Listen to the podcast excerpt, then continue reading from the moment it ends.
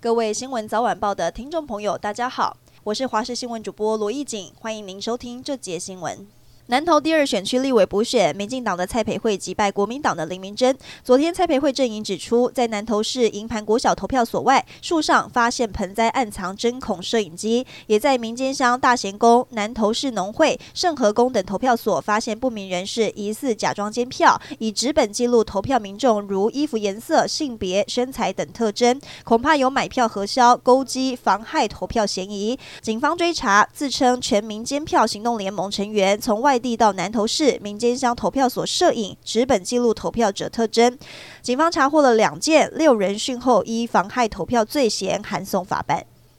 二零二三年世界棒球经典赛 A 组预赛八号到十二号在台中洲际棒球场登场，台中市刑大也安排在三号、四号这两天，由台中市刑大警犬队队员率领警犬前往球场执行场地检查任务，务求勤务滴水不漏。市刑警大表示，每场比赛前警犬队都会执行检查，确保安全。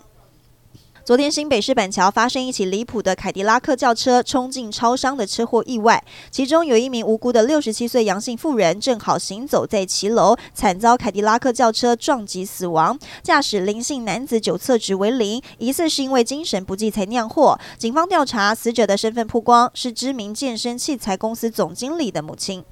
国内疫情稳定，各级学校、幼儿园、课教中心、补习班、托婴中心等，明天开始将实施室内空间原则，自主佩戴口罩措施。指挥中心发言人罗一军表示，原本预期的二二八连假效应并未出现，整体疫情持续下降趋势，为后续的松绑措施提供有利条件，包括校园口罩令，可望在明天如期松绑。苏打绿乐团和前经纪人林伟哲从二零一九年开始为了商标纠纷缠讼三年，期间苏打绿被迫改名为鱼丁密。所幸去年林伟哲发声明宣告放弃苏打绿商标所有权。上个月于丁密在小巨蛋演唱会上高喊“我们是苏打绿”，但是主唱清风今天凌晨发文呼吁歌迷不要在音乐串流平台听旧版，说你的每一次收听都是助纣为虐，暗指苏打绿的歌曲版权纠纷还没落幕。